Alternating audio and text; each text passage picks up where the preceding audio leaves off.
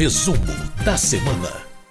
E o repórter Antônio Vital, que é o nosso setorista na cobertura jornalística das votações em plenário, já está aqui conosco.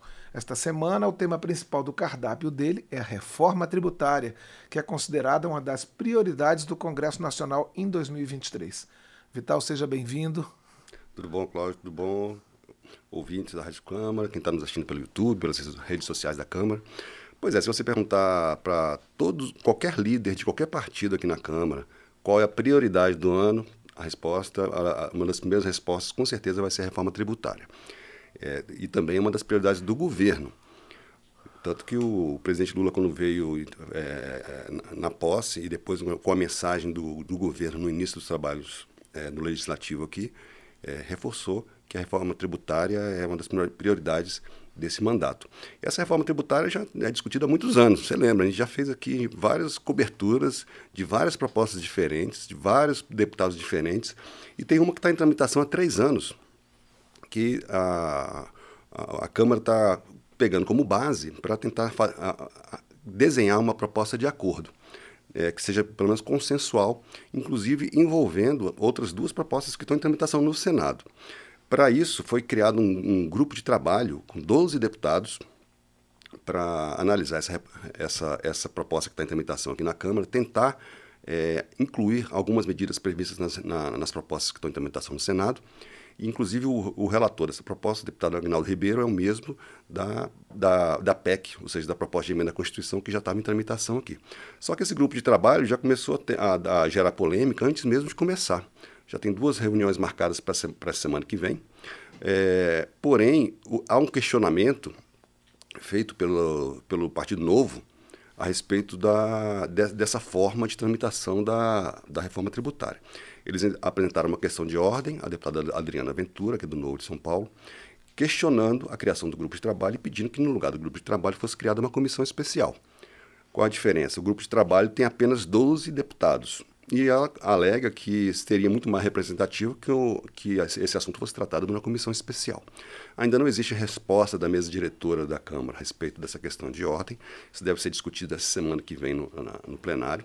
Porém, é, isso é, é, é uma amostra de, de, da complexidade de uma proposta que até hoje não conseguiu avançar muito, porque ela é, envolve interesses muito variados dos estados, dos municípios, da União respeito da repartição dos tributos de vários setores da economia hoje que dependem, que se sentem, é, em alguns momentos se sentiram prejudicados pelas propostas que estão em andamento. Então, essa, a, a, a questão feita pelo Novo a respeito da criação do grupo, ela envolve uma reclamação sobre a representatividade desses 12 membros escolhidos para compor. Eles dizem, por exemplo, que tem três deputados do Amazonas nesse grupo de 12. Uh, seria desproporcional. Seria né? desproporcional, não seria representativo da federação, né, se você pegar todos os estados. Uh, alegam, por exemplo, que não, não tem nenhum representante dos estados da região sul.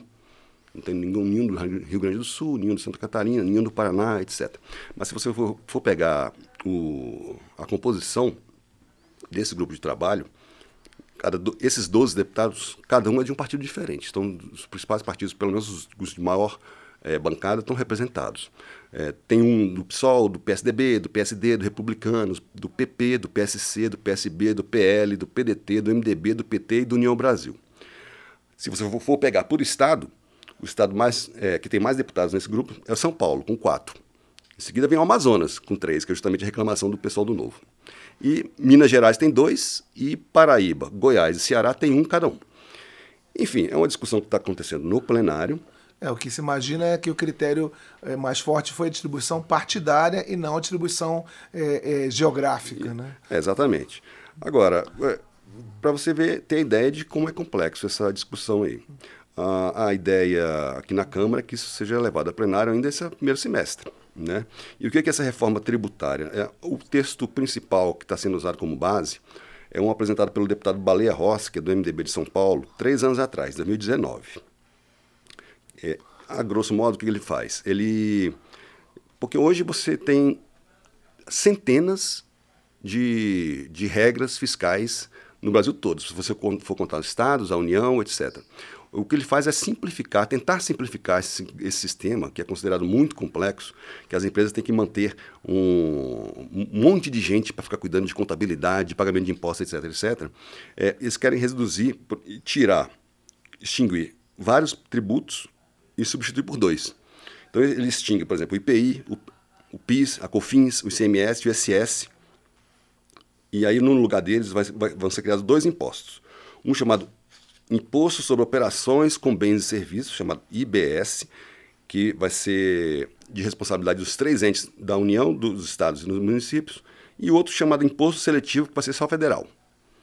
Esse imposto é, seletivo é, é, vai incidir sobre alguns produtos, por exemplo, que você que se quer que reduza o consumo, por exemplo, álcool, é, cigarro, etc. Então o governo federal pode botar uma alíquota alta para esses produtos.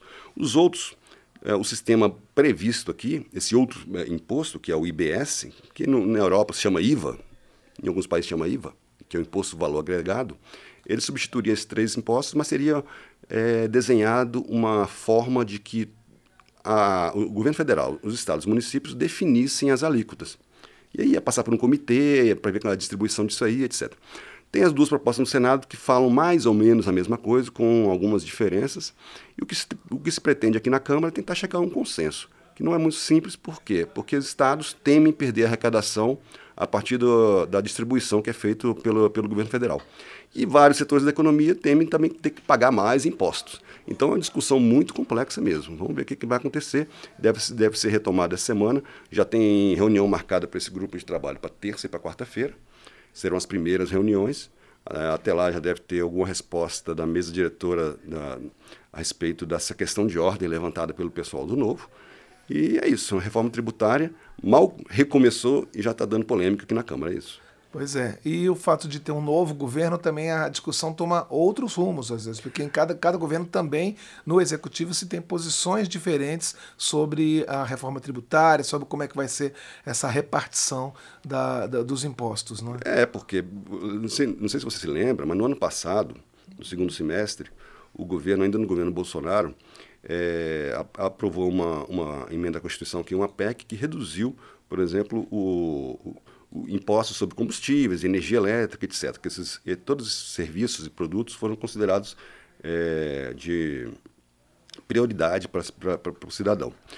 É, essa é uma discussão também que vai acontecer, porque como são muitas regras e muitas, muitas leis muito pontuais a respeito de vários produtos, o que se pretende agora é tentar unificar as regras e acabar, por exemplo, com algumas, alguns subsídios que existem.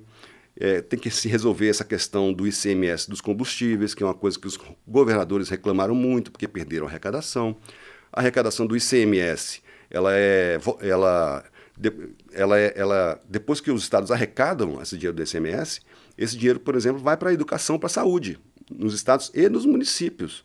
Então, quando você reduz o, o ICMS, um produto que é importante, como os combustíveis, é, sem ter um, um, outro tipo de compensação, segundo os governadores, isso influi diretamente na capacidade dos estados de investir em educação e investir em saúde. Então, assim, tudo isso tem que ser resolvido, tem que ser decidido num, numa reforma tributária que, que abranja todas essas questões. Por isso que, essa, a, que a reforma tributária, que é discutida há anos aqui no Congresso, é, sempre ela começa a evoluir e para, começa a evoluir e para.